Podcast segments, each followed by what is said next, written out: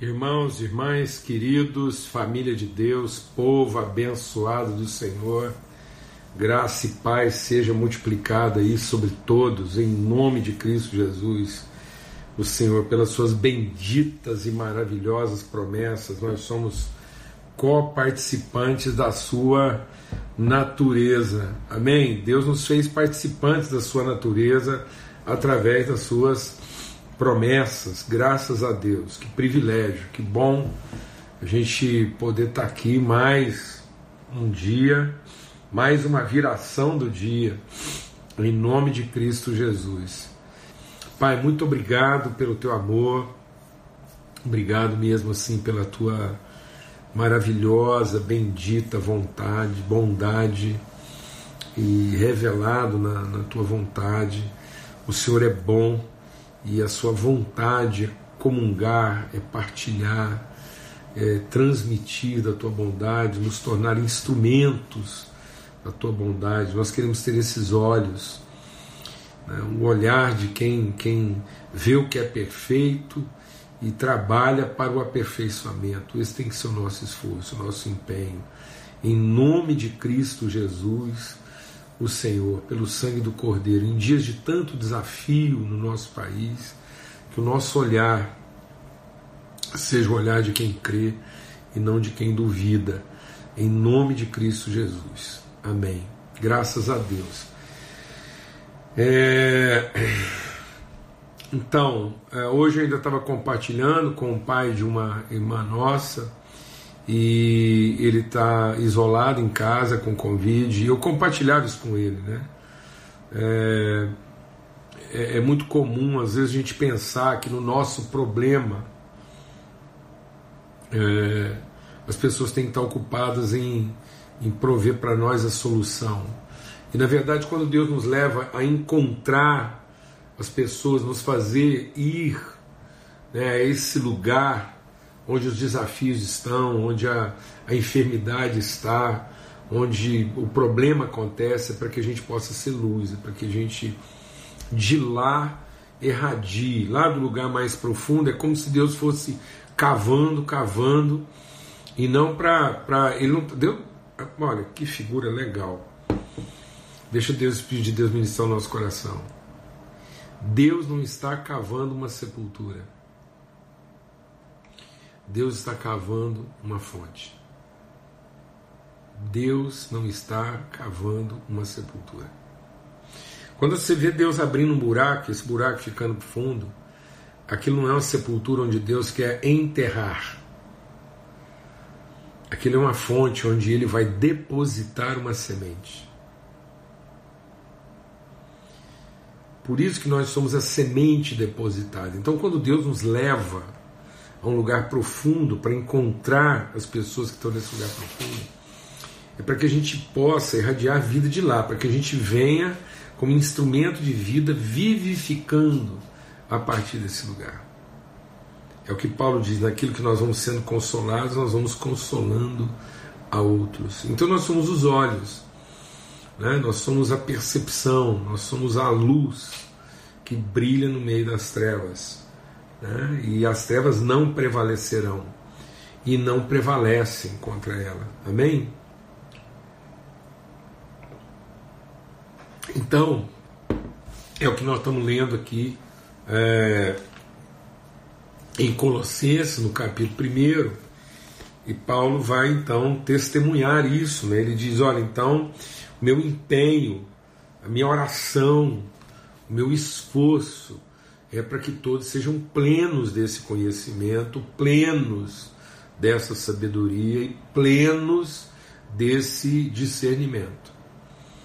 Então é um conhecimento pleno porque é de uma interioridade, né? é de uma profundidade, é o mais profundo do nosso ser. Essa sabedoria, porque é carregada de sensibilidade.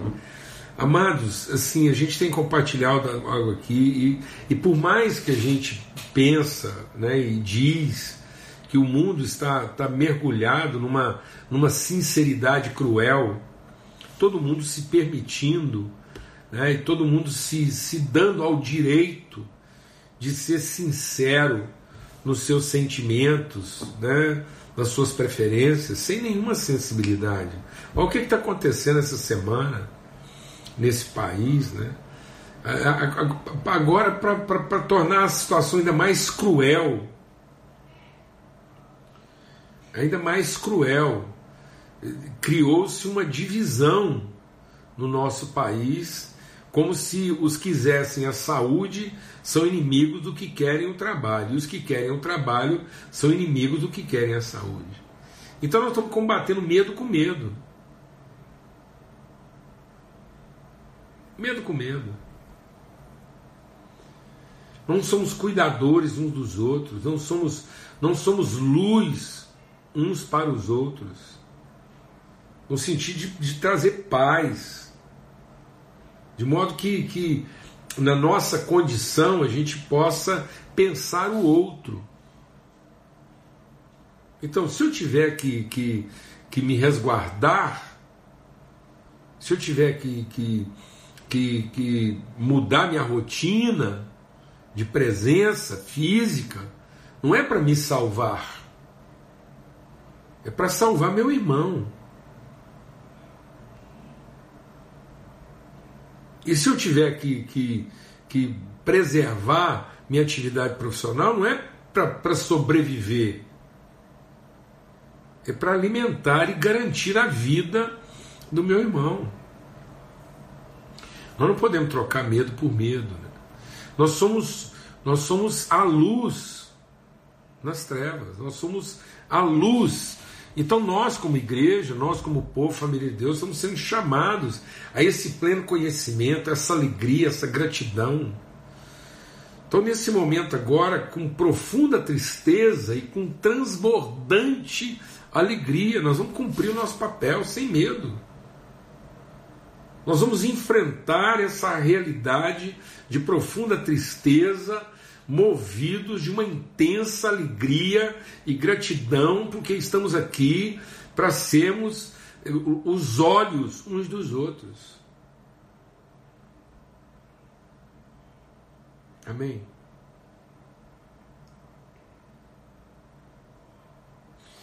A gente, a gente, a gente vai ficando meio cruel, né, mano? A gente está compartilhando aqui essa, essa, esse momento vivido aí pelo Nelson e pela Judite, em celebrar o casamento de duas, dois deficientes visuais, duas pessoas cegas. E, e aí a gente cai quase naquela coisa assim, é, aquela coisa assim é, é, cruel, né?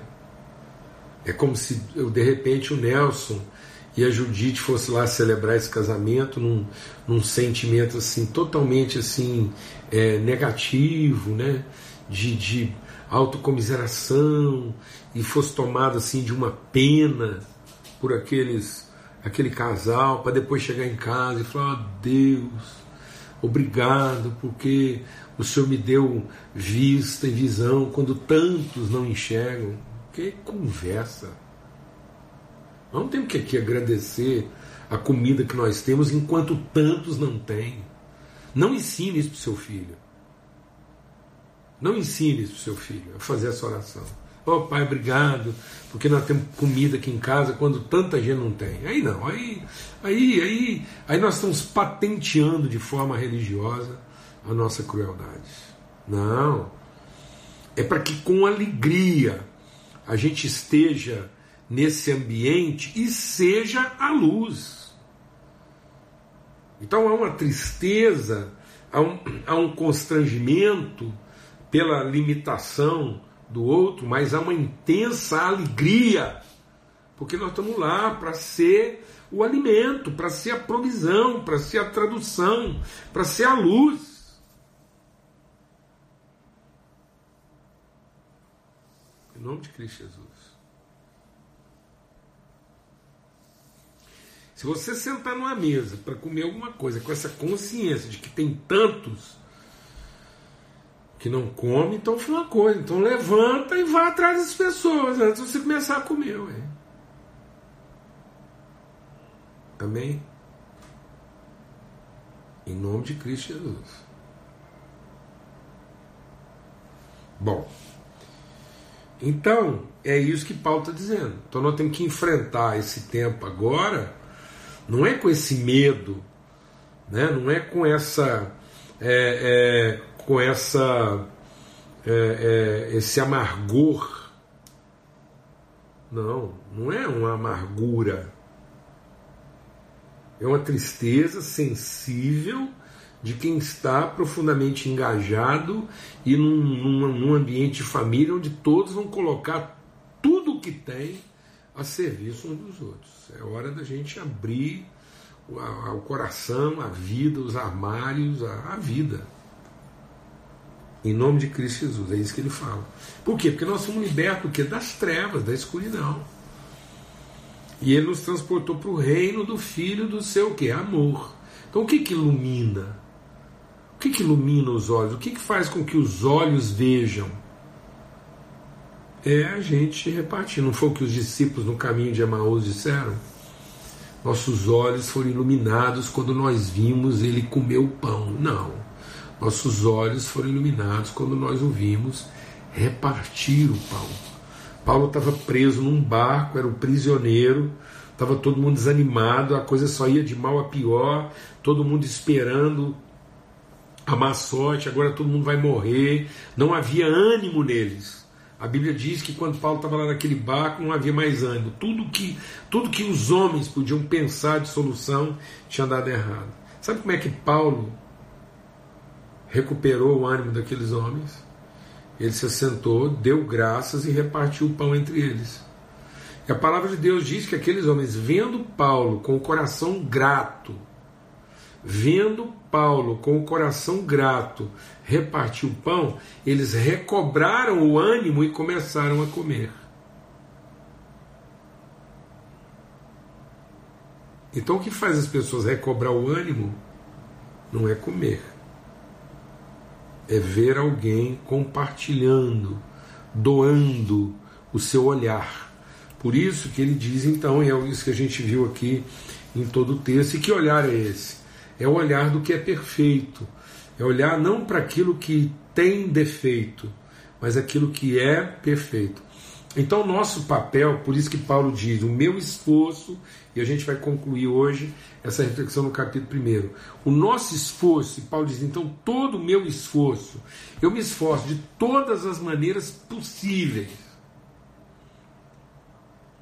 Então, encontre todas as maneiras possíveis e empenhe todo o seu esforço para que esse, essa natureza, esse poder, essa glória de Cristo, esse, esse, esse Cristo, essa unção de colocar a sua vida em favor dos seus irmãos, possa levar as pessoas à perfeição. É isso que vai aperfeiçoar, é isso que vai nos tornar gente perfeita. Então eu estava falando com aquele irmão que está lá isolado em casa com Covid e eu disse, irmão, agora é hora então, de, já que você está aí, isolado, pertinho de Deus, coração angustiado, vivendo a sua fragilidade, vai orar pela sua família. Porque nesse momento agora você é o, o lugar de encontro. Então as pessoas elas estão se encontrando à sua volta, pensando em resolver o seu problema e você vai ser o abençoador delas.